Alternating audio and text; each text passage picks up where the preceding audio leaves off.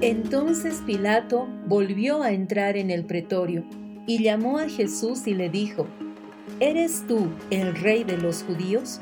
Jesús le respondió, ¿dices tú esto por ti mismo o te lo han dicho otros de mí?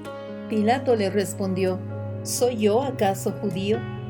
Tu nación y los principales sacerdotes te han entregado a mí. ¿Qué has hecho?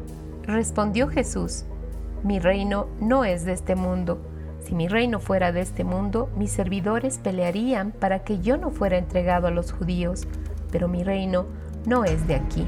Le dijo entonces Pilato, Luego, ¿eres tú rey? Respondió Jesús, Tú dices que yo soy rey. Yo para esto he nacido y para esto he venido al mundo, para dar testimonio a la verdad. Todo aquel que es de la verdad, oye mi voz. Le dijo Pilato, ¿qué es la verdad? ¿Qué es la verdad? ¿Qué es la verdad? Con la verdad por delante.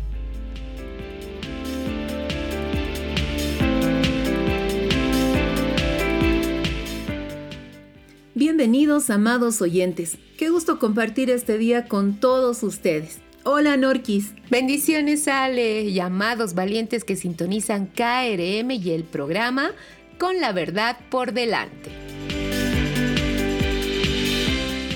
Hoy en el programa y junto al equipo de la CCA La Paz compartiremos lo que Dios ha estado hablando a nuestros corazones. Sí, damos gracias a Dios por este gran privilegio. Es verdad, y continuando con el anterior programa, donde veíamos la importancia de no hacernos imagen alguna, ni de lo que está arriba en el cielo, ni de lo que está abajo en la tierra, ni debajo de las aguas, continuamos. Y algo que quería compartir a propósito de ello es que en una experiencia en el Espíritu, el Señor llevándome a las profundidades de las aguas y siendo expuesta por largo tiempo a su luz, pude ver una puerta y a un anciano como si fuera un brujo sentado al costado derecho de la puerta y estaba ocultando entre sus pies a otro ser horrible, parecía un demonio amiga, era, era muy muy fuerte eso. Y le estaba tapando, lo tapaba y lo golpeaba porque se movía y le decía golpeándolo y cubriéndolo, ocúltate, no tienen que verte, no deben saber que eres tú. Ellos deben creer que eres una estatua, una imagen. Y lo golpeaba, lo golpeaba y le cubría el rostro y le ponía como una careta, como una máscara y le decía, ellos deben pensar que eres una estatua no te tienen que reconocer, ocúltate. Y a medida que le decía eso golpeándolo, le ponía la máscara sin vida y seguía golpeándolo. Ahí realmente pude entender que por algo Dios nos dice que no nos hagamos nada de imágenes, estatuas, porque detrás de ellas hay demonios ocultos que fueron liberados del Seol para confundir a la gente. Y qué tremendo esto que tú estás contándonos, Norca, porque incluso la palabra dice de que eh, las estatuas, las imágenes tienen ojos y no ven, tienen oídos y no escuchan, eh, tienen boca y no hablan, y que nosotros al adorarlas y al tenerlas nos volvemos como ellas. Y si detrás de una imagen hay un demonio, pues ya ustedes saquen la conclusión a quienes nos parecemos en tanto nosotros estemos adorando, inclinándonos delante de imágenes. Y como lo decíamos en el anterior programa, no solamente son imágenes de, de madera o, de yeso, eh, esas personas, esas situaciones o esas actividades que no nos dan la libertad para estar introducidos en la vida de Dios, también son imágenes que nos sacan de los propósitos del Padre y a lo largo se vuelven en nuestros ídolos. Es verdad. Cuán importante es tomar esto, ¿no? Y a la luz de la palabra, al ser expuestos, ¿no? A la vida en el espíritu, a lo que el Señor nos está diciendo, realmente debemos cambiar de actitud. Totalmente de acuerdo contigo, Norca, y en esta base es que vamos a seguir compartiendo y esta vez hablaremos acerca del tercer mandamiento. No tomarás en vano el nombre del Señor tu Dios. Porque yo, el Señor, no consideraré inocente al que tome en vano mi nombre. Que su palabra genere en nosotros hambre en acción. Escuchemos. Maná para el alma y el espíritu. un tiempo de reflexión con asuntos de la vida diaria cotidiana para vivir la verdad de una manera práctica.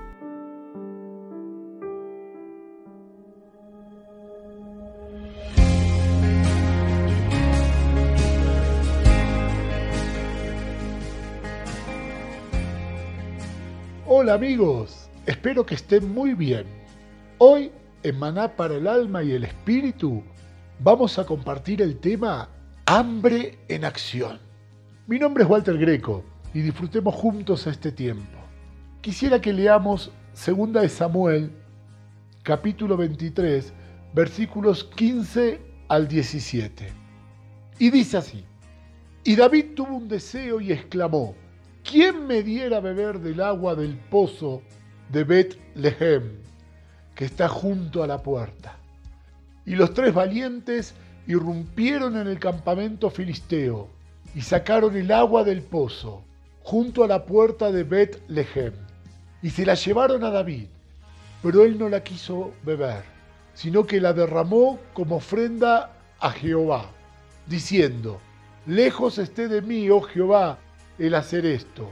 ¿He de beber yo la sangre de los varones que fueron con riesgos de sus vidas? Y no quiso beberla.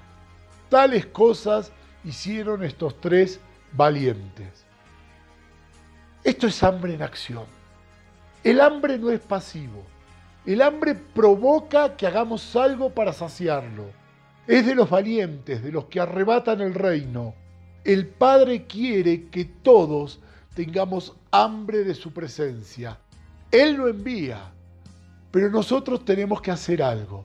En este tiempo se está soltando un hambre por Dios, como nunca antes. Es para los hijos que quieran, que busquen, que dejen las excusas, que respondan al llamado. El que tiene sed, venga a mí. El Padre tiene hambre de tu comunión, por eso te busca, te llama, y nosotros solo tenemos que responder a ese llamado. En lo personal, me gusta muchísimo trabajar, hablar, compartir con gente apasionada por lo que hace. Son esas personas las que te motivan a seguir, a buscar más de Dios, a ir más allá. Por su misericordia, en mi vida conocí varios apasionados por la presencia de Dios. Tuve el privilegio de estar 20 años en Rey de Reyes, Buenos Aires, Argentina, con el pastor Claudio Freyson. Estuve el día que empezó todo, lo que llamaron la unción, un día inolvidable, pero ese no es el fin, es parte del crecimiento. Hay más profundidad en Dios. Después, el Padre nos trajo a La Paz, Bolivia, donde conocí el ministerio Querigma del pastor Fernando Orihuela, y donde hoy estamos congregándonos y ayudando en lo que se puede.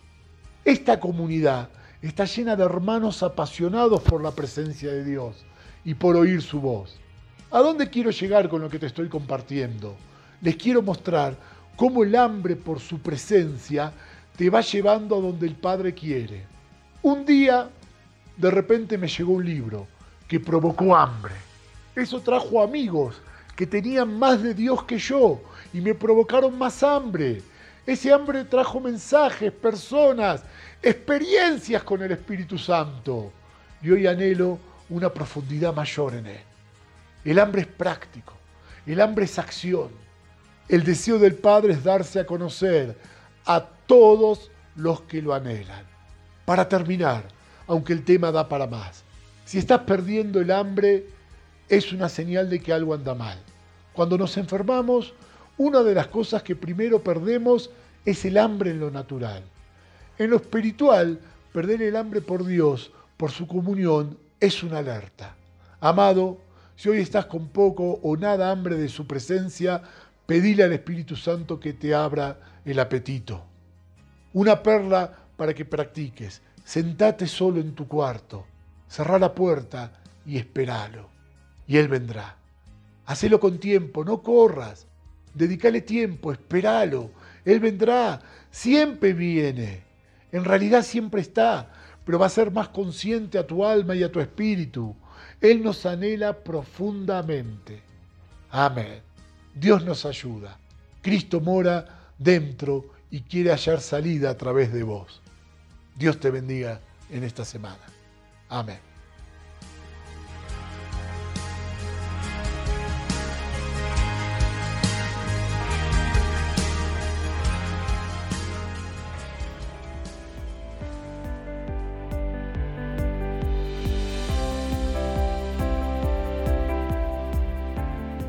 Escuchando este sector, Norca, venía a mi mente el texto que está en Mateo 5 que dice, Bienaventurados los que tienen hambre y sed de justicia, porque ellos serán saciados.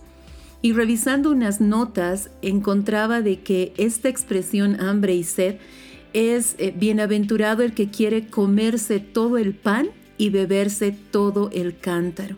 Y cuando entendemos de que Cristo es nuestra justicia, de que el hambre y la sed por Él deben ser insaciables, es que también entendemos que podemos comernos este pan y disfrutarlo y bebernos de toda el agua que Él nos provee. Pero creo que el secreto está, Norquita y amados oyentes, en no saciarnos, sino ser cada vez más hambrientos y más sedientos de Él. Sí, qué tremendo. Y realmente eso es lo que produce en nosotros, ¿no? Cuando algo comes y te gusta y lo disfrutas, quieres más, quieres más, quieres más y nunca te sacias. Y eso realmente es este pan de vida que es Cristo mismo, esta agua de vida que es el Señor, nuestro amado, a quien amamos, por quien estamos y, y en quien están puestas aún nuestras esperanzas y anhelos. Realmente es nuestro clamor que Dios ponga más hambre y sed por Él, por su palabra, su intimidad. Totalmente es cierto. Y venía también este otro versículo que dice que el Señor ha preparado delicias a su diestra. Y creo que no hay otra verdad que las delicias son de lo que comemos y de lo que bebemos. Ese deleitarnos en Cristo, en su presencia y en su abundancia, que nos lleva cada vez más a buscar de Él. Amén, amén. En Filipenses 2.13 dice, porque Dios es el que en nosotros produce así el querer como el hacer por su buena voluntad. Y en otra versión, en la Dios habla hoy, dice, pues Dios, según su bondadosa determinación, es quien hace nacer en ustedes los buenos deseos y quien los ayuda a llevarlos a cabo. Mm, qué tremendo estos pasajes, Alecita, porque a veces decimos, pero ¿y cómo logro tener sed y hambre? Quiero, pero no sé cómo lo logro, cómo lo haces tú, ¿no? Pero ahí está, la palabra misma dice que Él es el que pone en nosotros el querer como el hacer. Así que, amados, cada día nosotros pidamos al Señor, pidamos porque Él es quien pone ese querer como ese hacer. Y ciertamente no solamente pedirle hambre y sed, sino también el poder escuchar su voz, declarar sus verdades y así poder ser luz que gobierna. Luz que gobierna, porque el profundo anhelo de la creación espera ansiosamente la revelación de los hijos de Dios. Sean bienvenidos.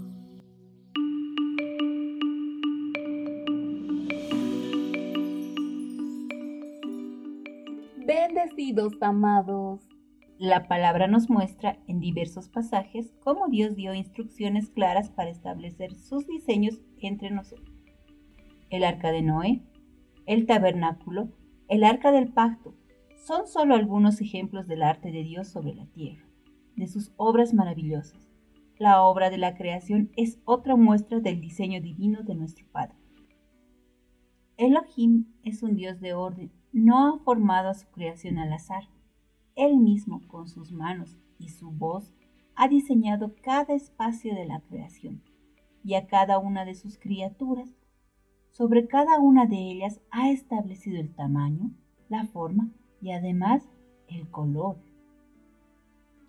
El color es una experiencia generada por los sentidos debido al fenómeno de la emisión de luz, reflejada por los objetos al incidir con una determinada intensidad. El color existe gracias a la presencia de luz. El color en los objetos no existe propiamente, sino que cada elemento posee la capacidad de absorber o reflejar la luz natural o artificial que se encuentra en el ambiente. La luz que refleja y no pudo ser absorbida es lo que podemos percibir y es lo que denominamos color. Cuando hablamos de color, nos referimos a la percepción visual del reflejo de la luz que ilumina las superficies y rebota en los conos de la retina de nuestros ojos. Por eso, en el capítulo 6 de Mateo, la palabra nos dice, la lámpara del cuerpo es el ojo. Así que, si tu ojo está sano, todo tu cuerpo estará lleno de luz. Esta impresión producida en nuestros órganos visuales es luego interpretada por los centros nerviosos por un tono de luz específico del espectro cromático. Los objetos devuelven los rayos que no absorben hacia su entorno. Nuestro cerebro interpreta esas radiaciones electromagnéticas que los objetos reflejan como lo que llamamos color. La luz está constituida por ondas electromagnéticas que se propagan a unos 300.000 kilómetros por segundo. Esa luz no viaja en línea recta, sino en forma de ondas. Cada onda tiene una longitud diferente, que es lo que produce los distintos tipos de luz, como la luz infrarroja, la luz ultravioleta o el espectro visible. Todos los colores están contenidos en el espectro de la luz visible, pero en distintas longitudes de onda que nuestra percepción puede captar por separado e identificar como colores específicos. El color blanco, en este sentido, es el resultado de la superposición de todos los colores. Es la luz plena. En cambio, el color negro se define como la ausencia de luz. Básicamente, los objetos devuelven los rayos que no absorben hacia su entorno. Nuestro cerebro interpreta esas radiaciones electromagnéticas que los objetos reflejan como lo que llamamos color. Al existir los colores gracias a la luz, la luz blanca puede descomponerse en todos los colores perceptibles mediante un prisma, tal y como ocurre naturalmente con las gotas de lluvia en suspensión atmosférica, dando origen así al arco iris, el pacto de la gloria y fidelidad de Dios. Los colores son capaces de expresar emociones. Los colores del espectro del rojo son llamados colores cálidos producen un rango de sentimientos que van desde el confort hasta la irritabilidad, como el rojo, el amarillo o el naranja. Los colores del espectro del azul, llamados a su vez colores fríos, nos hacen sentir paz, pero también pueden expresar tristeza como el azul, verde o violeta. Los colores también pueden expresar identidad tal como podemos ver en las banderas de las naciones. En la palabra, los colores se expresan en situaciones particulares. Los tres colores primarios encontrados en la naturaleza son rojo, amarillo y azul. Cada uno de estos tres colores primarios tienen un significado particular en la vida. El color rojo se traduce en el Antiguo Testamento como Oudem, que significa arcilla roja. Es la palabra raíz para la humanidad. Por ejemplo, en el Génesis, Adán y Esaú tienen sus nombres derivados de la palabra Oden. El simbolismo del rojo extiende su significado al sacrificio de sangre. Significaba expiación por el pecado, según Levítico 17:11. En el Éxodo, los israelitas también pintaron la sangre de una ofrenda de cordero de Pascua para que el ángel de la muerte pasara sin tocar sus hogares. Pero, principalmente, se asocia a la sangre de Jesucristo, que derramó como el precio de nuestra salvación en la cruz en el Calvario, como menciona Colosenses 1:20. El azul en la Biblia representa los cielos y la palabra de Dios. Cuando Moisés, sus hijos y setenta ancianos de Israel subieron al monte Sinaí para adorar, vieron a Dios y describieron el pavimento bajo sus pies tan brillante como el cielo azul. El azul se traduce en hebreo como tekelet. También se encuentra en la Biblia que significa púrpura, Ezequiel 23.6, o violeta, Jeremías 10.9. Tekelet era el color asignado para la ropa del sacerdote, en particular sus dobladillos. Éxodo 28, 5, 6. En Lucas 8, 40 al 48, la mujer fue sanada por nuestro sumo sacerdote, Jesucristo, cuando tocó el borde de su vestido. Por lo tanto, el azul también está acreditado como el color de la curación y la gracia de Dios.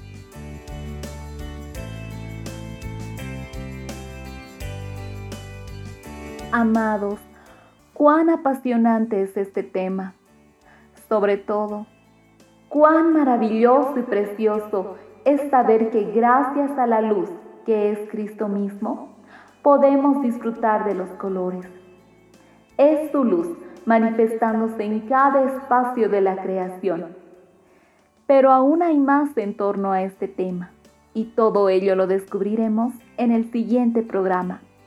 Paz del Rey, los bendecimos.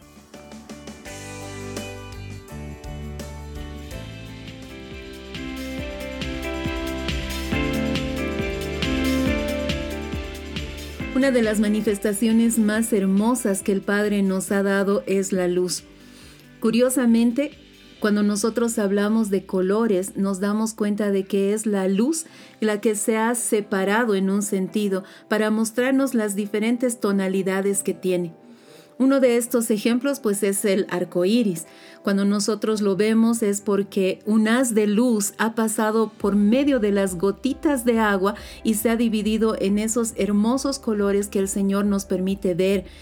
Y realmente nos damos cuenta de que esa realidad en la que vivimos cuando somos impactados por la luz es que va a manifestarse en diferentes formas, en diferentes gamas y en diferentes también ministraciones que nosotros podemos tener hacia otras personas. Sí, y aquí cuando estás hablando, Alecita, me acuerdo cuando el Señor me mostró cómo en el vientre de una mujer cuando está siendo gestado el bebé, los siete colores del arco iris son los que envuelven al bebé.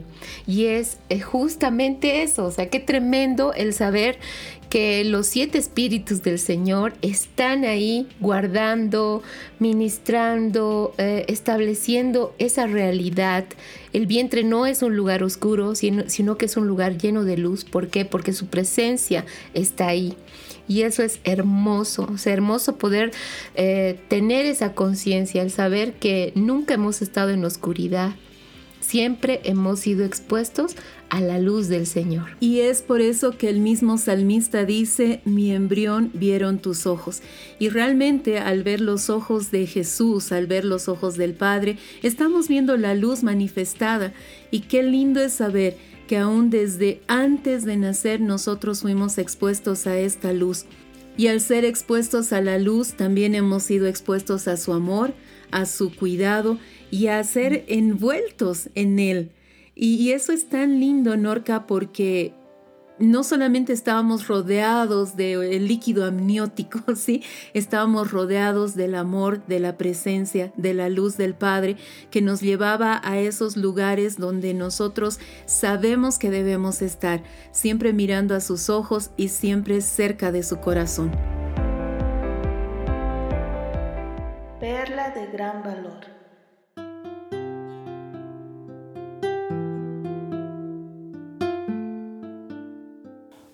De nueve años puede ver lo que el Señor está haciendo con su familia, fortaleciéndolos en los ministerios y equipándolos para la obra que viene porque ven venir grandes cosas.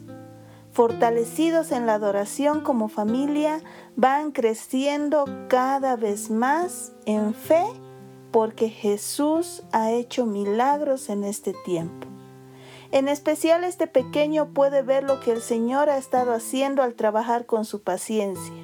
Se ve fortalecido espiritualmente por los tiempos de oración que él ha tenido junto a sus papás y el tiempo de devocional que es constante para aprender cosas nuevas.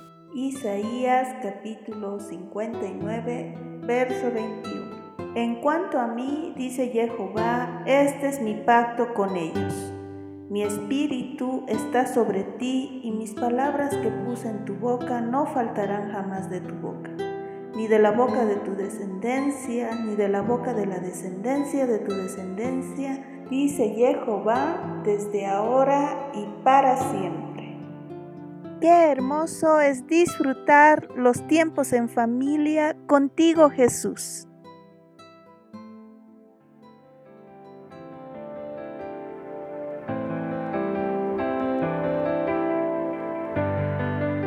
Habíamos dicho que el salmista menciona cómo nuestro embrión vio los ojos del Padre. Y si fue de esa manera, también tenemos la certeza de que los ojos de nuestro amado Padre están sobre nuestras casas, familias y descendencia. Amén. Y qué importante es disfrutar esos tiempos en familia con Jesús. Y no solo pensemos que disfrutamos de estos tiempos las personas mayores, sino también las generaciones que vienen detrás de nosotros. Por eso es muy importante que nosotros, al entender lo que el Señor está haciendo en este tiempo, llamando familias, llamando generaciones, podamos llegar a ser una generación que transforma. Generación que transforma, soltando la voz de Dios para este tiempo.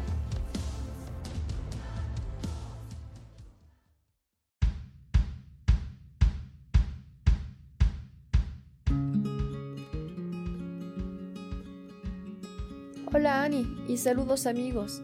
Les damos la bienvenida a este tiempo.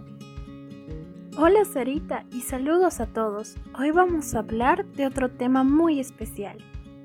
Sí, la anterior vez hablamos sobre el reposo y fue muy tremendo porque el Padre soltó muchas perlas. Pero hoy vamos a hablar acerca del corazón del Padre. Esta revelación es muy bella y realmente eh, nos sana. Es, es muy lindo lo que se va a compartir. Veremos cómo volver a Él y tener su corazón. Sí, tal vez no entra en nuestra mente la posibilidad de tener su corazón en nosotros, pero Cristo era uno con el Padre y nos dio el acceso a tener su corazón, pero Él quiere que podamos tener el mismo diseño. El Padre desea tanto que podamos tener su corazón de verdad y también eh, ir por el camino de santidad para que podamos estar donde Él está, es decir, en su trono, ¿no? en, en su monte santo. Esto que se está soltando es muy fuerte porque ahora estamos en un tiempo en el que el Padre está esperando de nosotros santidad y que le creamos que no tratemos de razonar todo, sino que podamos tener un cambio de mente. Pero para esto va a ser necesario que empecemos por volver a Él y conocerlo. Para entender un poco más esto, vamos a leer 2 de Pedro capítulo 1 versículos 3 y 4. Mediante su divino poder, Dios nos ha dado todo lo que necesitamos para llevar una vida de rectitud. Todo esto lo recibimos al llegar a conocer a aquel que nos llamó por medio de su maravillosa gloria y excelencia. Nos ha dado grandes y preciosas promesas. Estas promesas hacen posible que ustedes participen de la naturaleza divina y escapen de la corrupción del mundo, causada por los deseos humanos. Dios quiere que llevemos una vida recta en Él, pero que participemos de su naturaleza también. Pero todo esto comienza con rendir y purificar nuestro corazón. Como dice en el Salmo 24 del 3 al 5. ¿Quién puede subir al monte del Señor? ¿Quién puede estar en su lugar santo? Solo los de manos limpias y corazón puro, que no rinden culto a ídolos y nunca dicen mentiras. Ellos recibirán la bendición del Señor y tendrán una relación correcta con Dios su Salvador. Y en realidad tener un corazón puro es tener el corazón del Padre. Hay situaciones en las cuales nuestro corazón sale muy lastimado, ¿no? Y es muy importante no dejar que esta herida cambie nuestra vida, que esta herida siga ahí y, y dé raíces de amargura. Y realmente todo esto puede determinar nuestras obras. Entonces, Dios mm, en este tiempo, bueno, en esta semana me confrontaba mucho respecto a mis deseos a lo que yo quería. Y bueno, me reveló que la única forma de quererlo solo a él era teniendo su corazón. Y solo bastaba con entregar mi corazón y recibir el suyo. Qué lindo lo que acabas de decir, amiga. Creo que muchos de nosotros necesitamos entregar nuestro corazón. Y algo que el Padre me hablaba esta semana es que necesito volver a Él. Y me explicaba que el volver a Él es volver a donde pertenecemos, que es en su corazón. Y entendía que implica conocer en su totalidad su revelación, porque hasta ahora hemos recibido muchas revelaciones, pero hay más. Dios quiere que podamos recibirlas en su totalidad, pero para esto necesitamos recibir su corazón, porque al recibir su corazón es cuando vamos a poder recibirlas en plenitud. Algo para recalcar es que el corazón hay que guardarlo. En realidad, el corazón del Padre porque es cierto que Él nos entrega su corazón. Muchas veces cuando salimos lastimados, ahí está Él, ¿no? Y, Él nos entrega su corazón, pero, pero es mejor mantenerlo en consagración. Eh, es decir, que, que realmente podamos guardarnos de todo lo que pueda lastimar nuestro corazón y pedirle a Él también que, que nos dé discernimiento, pedirle a su Espíritu Santo que nos guíe. Y es por eso que Él nos dice esto en Proverbios 4, 20, 27. Hijo mío, presta atención a lo que te digo. Escucha atentamente mis palabras. No las pierdas de vista, déjalas llegar hasta lo profundo de tu corazón, pues traen vida a quienes las encuentran y dan salud a todo el cuerpo. Sobre todas las cosas, cuida tu corazón, porque éste determina el rumbo de tu vida. Evita toda expresión perversa, aléjate de las palabras corruptas, mira hacia adelante y fija los ojos en lo que está frente a ti. Traza un sendero recto para tus pies, permanece en el camino seguro, no te desvíes, evita que tus pies sigan el mal. Es entender que si guardamos nuestro corazón, esto va a determinar el rumbo de nuestra vida. Esto es muy... tiene mucho peso eh, pero bueno, no es solo eso, sino que si lo exponemos con diferentes cosas, nuestro corazón se contamina. No se tiende a, mm, cambiar de deseo, a cambiar de, dirección. Entonces, em, en esto cambia nuestro camino. Tienes razón, amiga, es verdad. Y bueno, amigos, hoy terminamos la primera parte de este tema pero aún hay muchas más revelaciones que queremos compartir con ustedes. Así que no se pierdan la segunda parte porque este tema continuará.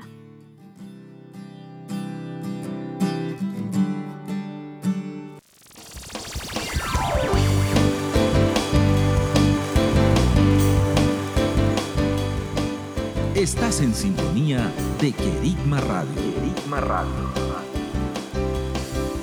extendiendo el mensaje del reino de Dios a todas las naciones de la tierra.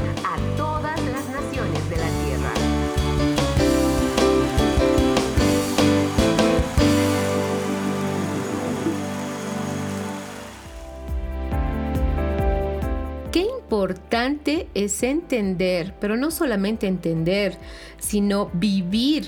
Cristo es uno con el Padre. Y el Padre espera que nosotros también seamos uno con Él. Al estar en Cristo, somos uno con el Padre. Y esta verdad de la que estamos hablando también tiene mucha relación con el tema que tratamos hoy, no tomar el nombre de Dios en vano. La palabra dice de que no se ha dado ningún otro nombre bajo el cielo a los hombres en el cual nosotros seamos salvos. Ese nombre es el de Cristo es el nombre que nosotros debemos levantar, es el nombre que debemos proclamar a las naciones, porque incluso cuando nosotros revisamos cuidadosamente la palabra, dice que cuando Cristo sea levantado, todos a Él vendrán. Por eso es que es muy importante, aún en nuestras conversaciones, el tener cuidado de no levantar el nombre de Dios, mucho menos para hacer bromas o para tomarlo como algún ejemplo, eh, simplemente por tomarlo, sino que debemos aprender a respetarlo, a guardarlo y a honrarlo.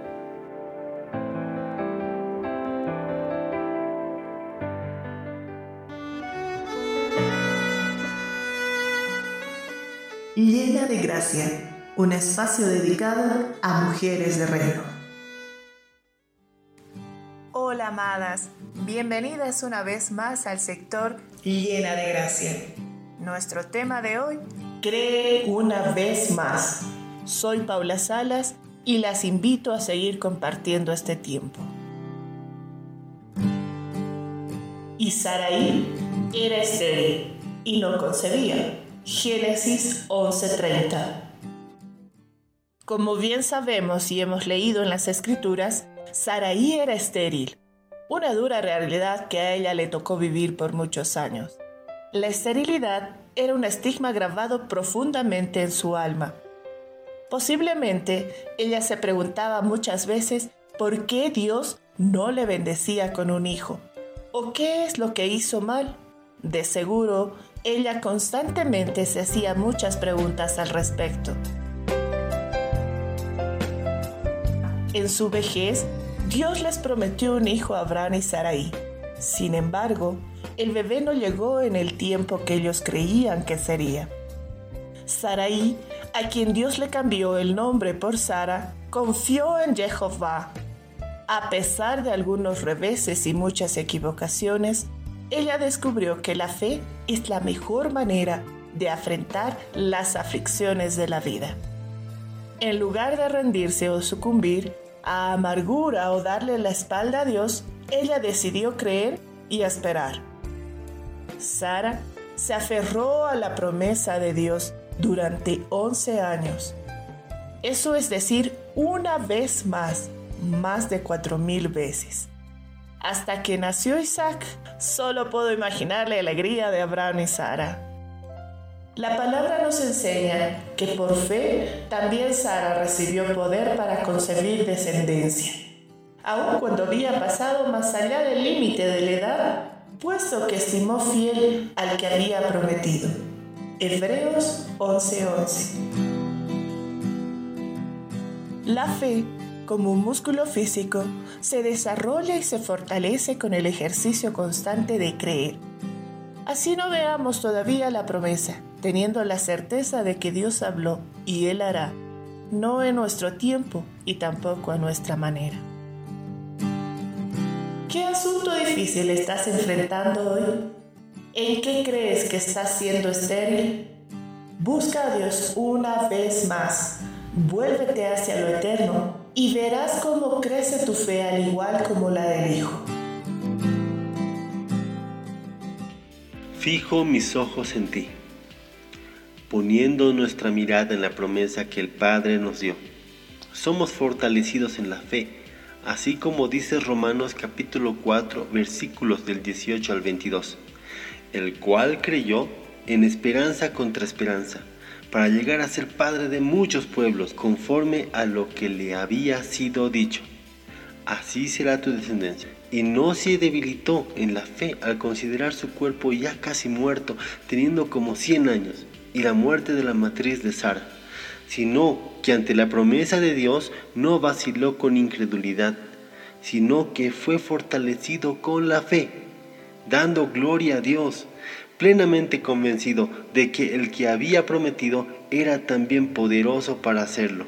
Por esta razón le fue contada como justicia. Por tanto, no desmayemos ni nos atemoricemos, pues el Señor es poderoso para cumplir su promesa, como dice en Efesios 3:20. Y al que es poderoso para hacer todas las cosas infinitamente más allá de lo que pedimos o entendemos, según el poder que nos está energizando nosotros enfocados en la promesa. Caminemos en pos de aquel que es fiel para cumplir lo que afirmó sobre nosotros y nuestras familias.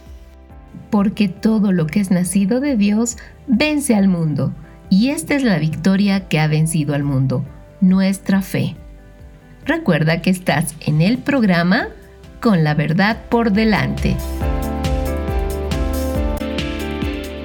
Norca, también podemos ver de que es por el nombre de Dios que nosotros no somos avergonzados. La palabra nos muestra muchos ejemplos como el que acabamos de oír de Saraí, que a pesar de lo que nosotros podamos estar viviendo o viendo en nuestra realidad, no seremos avergonzados porque Él ama su nombre y nos lo ha dado para que nosotros podamos ser salvos. Por eso es que es tan importante que nosotros no solamente creamos que el Señor va a hacer algo en algún momento, sino también que sepamos que Él no va a permitir que seamos avergonzados. Y todo esto por una sencilla razón. Amamos el nombre de Dios. Amén. Y solamente en ese nombre podemos encontrar identidad. Qué tremendo es lo de los nombres, Alecita. Muchos papás, antes de conocer al Señor, ponían nombres a sus hijos por herencia, porque así se llamó el abuelo, o no sé, le gustó, escuchó. Pero qué importante es entender que detrás de un nombre eh, está un propósito. Cierto, y lo podemos ver varias veces en la palabra. Em, recuerdo a Abraham siendo cambiado por Abraham, a Simón siendo cambiado por Pedro, y eso que en la cultura judía los nombres no eran puestos de inmediato. El nombre de un niño iba a ser puesto después de algún tiempo de conocer su carácter o de haber visto algunas razones, digámoslo así, racionales, valga la repetición, de por qué se llamaría así. Hoy día tenemos lo contrario, hoy día nos emociona un nombre y vamos a ponérselo, sin saber justamente o claramente si ese nombre va a producir lo que el Señor quiere que pase en la vida de este niño. Se me vienen ejemplos eh, incluso muy graciosos, ¿verdad? Eh, hace un tiempo atrás mi hermano me mandaba eh, cédulas de identidad del país donde él vive y hay una, una persona que se llama Disneyland Pérez, porque pareció muy divertido el nombre, pero ese nombre no va a llevarlo a un propósito como el que el Señor quiere. De ahí que lo que tú decías, el nombre es muy importante y el nombre de Dios dice la palabra que ha sido revelado por Cristo para que nosotros no solamente lo conozcamos, en nuestra mente, sino que lo recibamos en nuestro espíritu y por el nombre de Dios nosotros podamos llegar a ser completos, perfectos y santos como Él es santo. Amén, amén. Introduzcámonos en este tiempo de amores.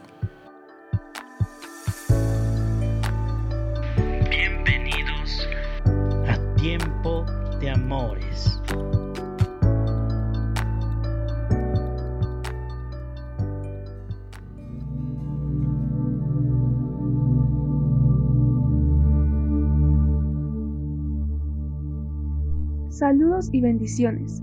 Estamos aquí juntas un día más agradecidas con el Señor para compartir en el sector Tiempo de Amores. Yo soy Valeria Ríos y estoy con mi mamá. Hola, soy Brenda y saludos amados. Para poder compartir una vez más acerca del amor de Cristo. La compasión vence la tradición. El pasaje que vamos a leer el día de hoy está en Mateo 12, 9 y pasando de allí entró en la sinagoga de ellos. Y he aquí un hombre que tiene seca una mano, y para poderlo acusar le preguntaron diciendo, ¿es lícito sanar en sábado? Y él les dijo, ¿qué hombre habrá de vosotros que tenga una oveja? Si ésta cae en un hoyo en los, en los sábados, ¿no le echará mano y la sacará? Pues cuánto más vale un hombre que una oveja, de manera que es lícito hacer bien en los sábados y dijo al hombre, extiende tu mano, y la extendió y fue restaurada, sana como la otra. No deja de asombrarme la compasión de Jesús. En esta historia de hoy podemos ver a un Jesús no solamente compasivo, sino valiente, porque Él se enfrenta a los religiosos que se habían olvidado de la misericordia del Padre. ¿Qué te pareció este pasaje? La verdad es que es bastante interesante, ¿no? Eh, este, este pobre hombre sufría, ¿te imaginas con una mano seca? O sea, una mano seca realmente es eh, como algo que no sirve, ¿no? Que está ahí sin una función. Entonces realmente es un milagro, es algo, algo, podemos decir, increíble que Jesús hizo ese día. Es verdad. Y podemos ver cómo el Padre prefiere la misericordia antes que los sacrificios.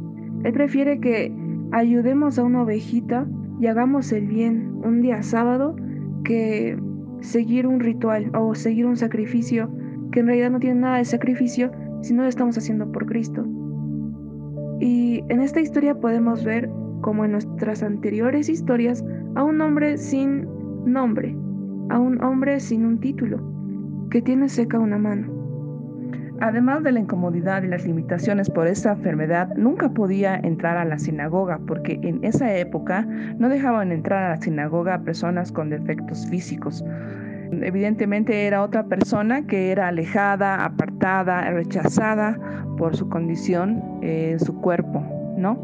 Y bueno, también pensaba en que esta, esta persona era, era lo único que que podía hacer. Ahora imagínate qué pasa si en el sábado tú dices, no, yo estoy reposando, no voy a lavar los platos y si la abuela se cayó no la voy a alzar. ¿Te imaginas, no? O sea, realmente eh, lo que tiene que ver el encuentro con Dios, con nuestro Señor en sábado, en, el sabbat, es realmente que te cargues más bien de misericordia, cárgate de amor, no ese día, ¿no? Entonces, al ver una persona sufriendo que está a tu lado, pues debes, debe fluir ese amor que tienes de Dios en ti, ¿no? Es verdad. En esta historia también podemos ver el sufrimiento por, no solamente por el dolor de su mano, sino por el rechazo de no poder escuchar la palabra de Dios, porque sin Cristo la vida no tiene sentido. Y excluir a alguien que tenga alguna deformidad de la palabra de Cristo es totalmente ilógico, porque Cristo es el que trae la sanidad. No esperemos a que un médico o alguna receta milagrosa venga a sanar a esta persona. Estos judíos religiosos debieron haberlo, debió haber sido el primero en entrar, eso es a lo que me refiero. Este hombre que estaba enfermo debió haber sido el primero en entrar porque Jesús vino por los enfermos, no por los sanos. Jesús vino a sanar, Jesús vino a salvarnos y a renovarnos en Él. Amén. Y bueno, te cuento que aquí eh, estamos viendo también a que, que este hombre se animó ese día, ¿no? Y se dijo a sí mismo, yo tengo que conocer a ese hombre, tengo que conocer a Jesús, al Jesús compasivo, al Jesús que sanaba, que tenía el poder de sanar a las personas, ¿no? Eh, que había venido a, restaurar las cosas, a restaurar a las personas. Y bueno, aquí podemos ver también, ¿vale? Que nosotros debemos tener determinación, tenemos que enfocarnos en lo que eh, necesitamos, en el llamado que tenemos, ¿no? Y bueno, dar ese paso eh, determinado de decir, no, yo voy a conocer a ese hombre y vamos a ver qué pasa, ¿no? Y dice, seguro que entró a escondidas a la sinagoga tapando el dolor y la humillación que tanto lo hacía sufrir. Pero los fariseos lo vieron y pensaron que para sí mismos, ahora lo agarramos con la ley, es decir, a Jesús, ¿no? Ahora sí, este pecó el doble, el triple, ¿no? A Jesús, eso fue lo que dijeron en Mateo 12, 10. He aquí un hombre que tiene una mano seca y para poderlo acusar, le preguntaron diciendo, ¿es lícito sanar en sábado? Eh, y bueno, pero lo que no sabían era que al que, querían acusar era el creador de una ley mayor, la ley del amor, el, amor realmente que fluía, la gracia que fluía. Eh, Jesús era gracia caminando, ¿no? Amor caminando. Entonces, eh, vemos esas dos partes de esta historia. Uno, que el hombre de la mano seca debía determinarse a tomar ese paso, ese paso de decir, voy a ir allá, voy a escuchar la palabra, voy a conocer a ese hombre, ¿no? Determinarte a tomar un paso, un paso de fe. Es cierto, la determinación y la disposición es lo que nos da, que, lo que nos abre camino a Jesús, porque sin un corazón dispuesto, el hombre se hubiera querido, se hubiera quedado rendido, ¿no? Pero él tuvo esa disposición, de hecho, los vencedores son los que tienen fe y son valientes. Ellos quisieron atrapar a Jesús en sus tradiciones y religión, pero el amoroso Hijo de Dios respondió con amor en acción.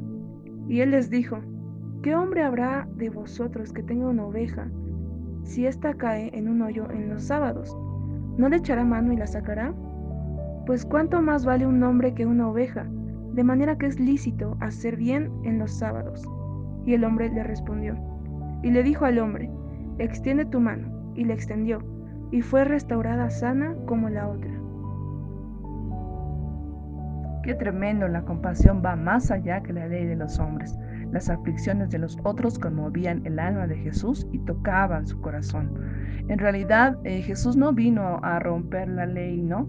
Vino a cumplirla y darle realmente el sentido real, sólido, inminentemente básico, que es el amor, la compasión, la compasión por un ser humano que estaba sufriendo.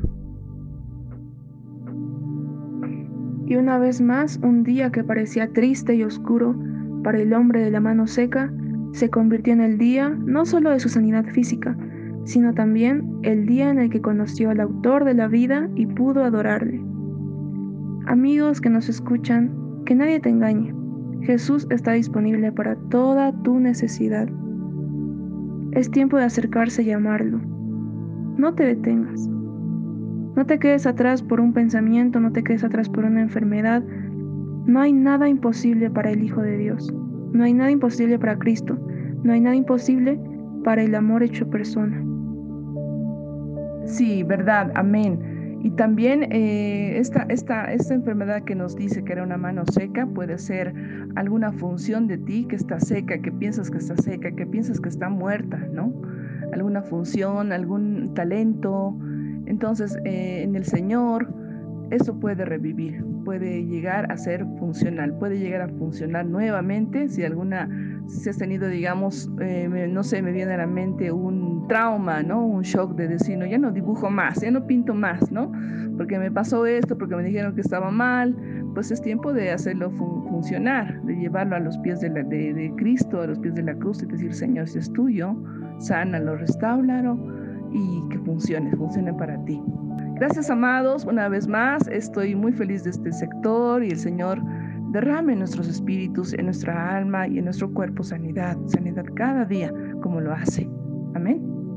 Amén. Bendiciones, hermanos. Que sea este un tiempo de amores, realmente un nuevo tiempo de amores. Y disfrutemos a Cristo cada día. Quiero decirles algo que se me venía mientras mi mamá hablaba es que Dios nunca llega tarde. Nunca pienses que ya pasó tu tiempo, que ya tienes 50 años o que 16 años y no hiciste lo que tenías que hacer. Bueno, eso es otra cosa, eso es ya desobediencia, pero Dios nunca llega tarde. Y si estás enfermo, Dios va a sanarte.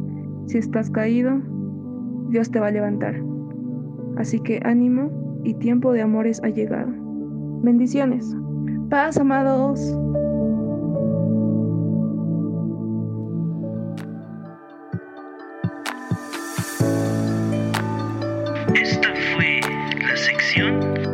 Tiempo de amores.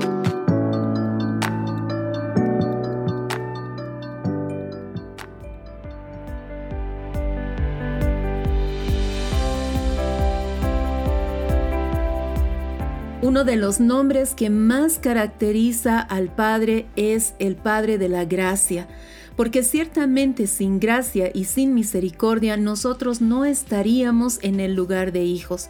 Es su misericordia la que nos ha cautivado, nos ha conquistado, y es su gracia, ese regalo inmerecido, la que ha permitido que nosotros nos acerquemos a esta filiación que Él ha preparado para nosotros. Por eso es importante que escuchemos con mucho cuidado cada palabra de verdad que se suelta en el cielo para nuestras vidas. Desde Casa de José a las Naciones, este es el sector Palabras de Verdad. Mi nombre es Oscar y junto a Dante estaremos compartiendo este espacio para conocer algunas palabras que son muy importantes.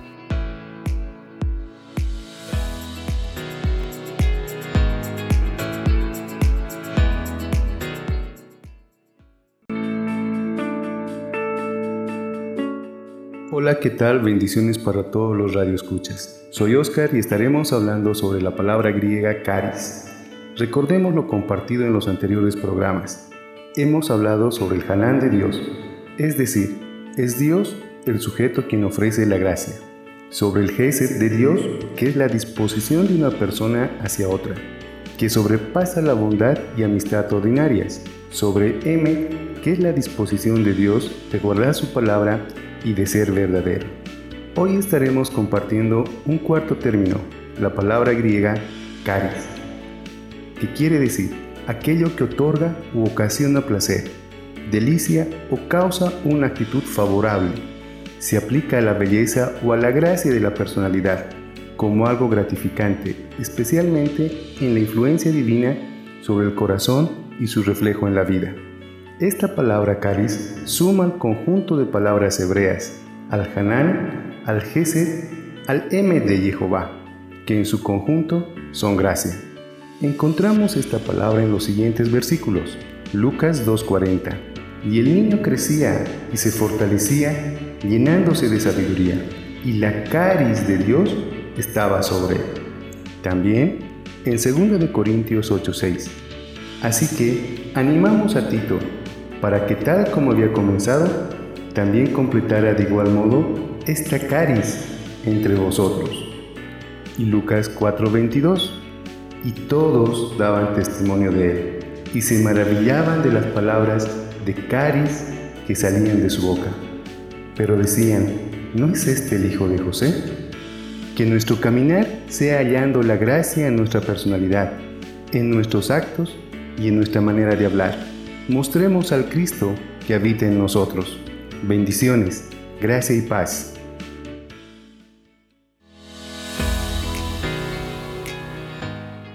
Hi, I am Dante. Sometimes we wait so anxious to hear the voice of the Father of Lights, and our physical ears prepare to hear it without realizing that the answer was already in us. We wait to hear what was already being said. Through the Spirit, we have that connection. We just have to let the voice of the Holy Spirit flow from within us. When you realize in a breath, this is what you expected. Let it flow in your words, and others will find that grace is in you. That is the charis. Algunas veces esperamos tan ansiosos oír la voz del Padre de las Luces, y nuestros oídos físicos se preparan para oírlo sin darnos cuenta que la respuesta ya estaba en nosotros. Esperamos oír lo que ya está dicho. Por medio del Espíritu tenemos esa conexión. Solo tenemos que dejar que fluya la voz del Espíritu Santo dentro de nosotros. Cuando te das cuenta en un respiro, está lo que esperabas. Déjalo fluir en tus palabras y los demás encontrarán esa gracia en ti. Ese es el cáliz.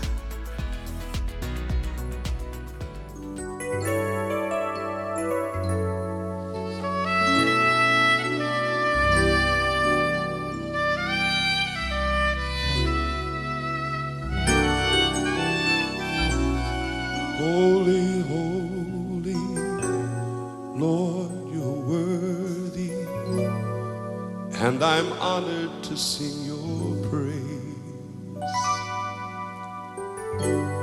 King of glory, God Almighty, hallowed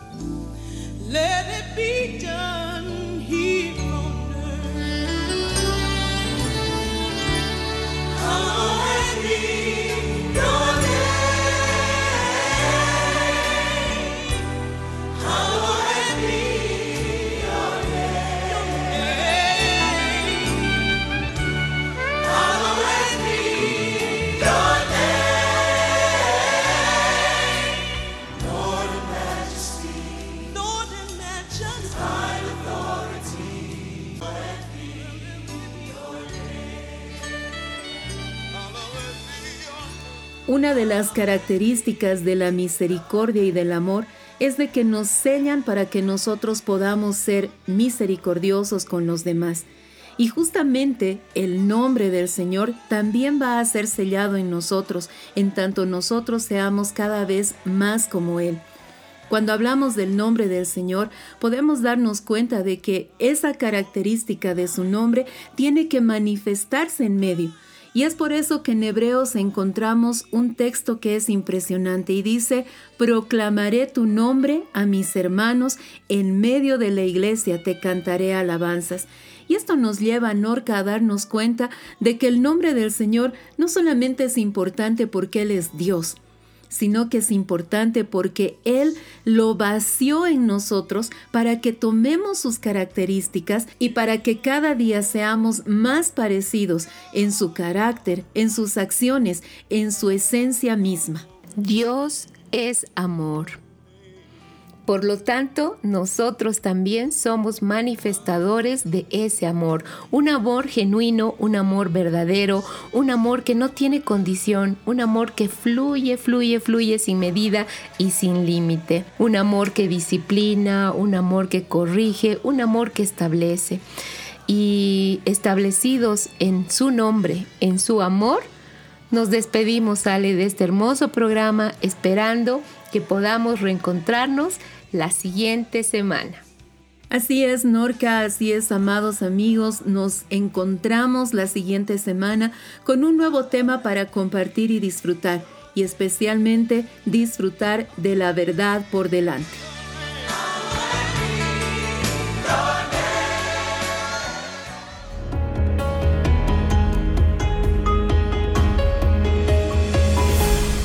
Con la verdad por delante.